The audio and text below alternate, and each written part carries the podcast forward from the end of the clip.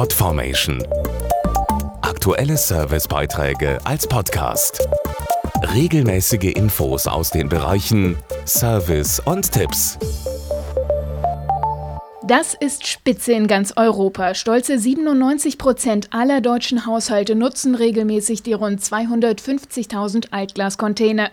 Doch nicht alles passt ins Altglas. Kaputte Spiegel oder Porzellanteller gehören zum Beispiel nicht hinein. Wir haben für Sie einige Tipps und Tricks gesammelt, was zu beachten ist, wenn Sie das nächste Mal vor dem Altglascontainer stehen. Wer sich an eine einfache Regel hält, macht schon vieles richtig. Dazu Dorothee Richard, Sprecherin der Initiative der Glasrecycler. Was nicht durch die Öffnung passt, gehört auch nicht in den Container. Damit fallen Fenster und Spiegelglas zum Beispiel von vornherein raus. Dafür sollen aber alle Glasverpackungen von Lebensmitteln oder Getränken, zum Beispiel Einwegflaschen, Konserven oder Marmeladengläser eingeworfen werden.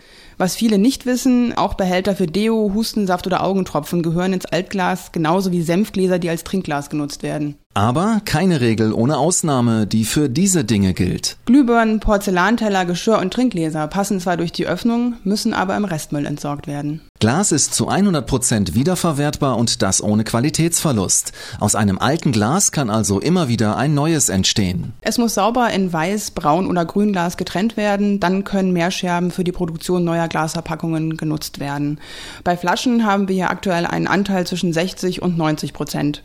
Andersfarbige Flaschen, wie zum Beispiel blaue Prosecco-Flaschen, gehören übrigens ins Grünglas, denn das kann relativ problemlos mit anderen Farben gemischt werden. Die Farben am Container richtig einzuwerfen lohnt sich also, denn eine weit verbreitete Annahme ist falsch. Auch wenn das beim Abholen des Altglases vielleicht so aussieht, es wird nicht alles wieder zusammengeschüttet.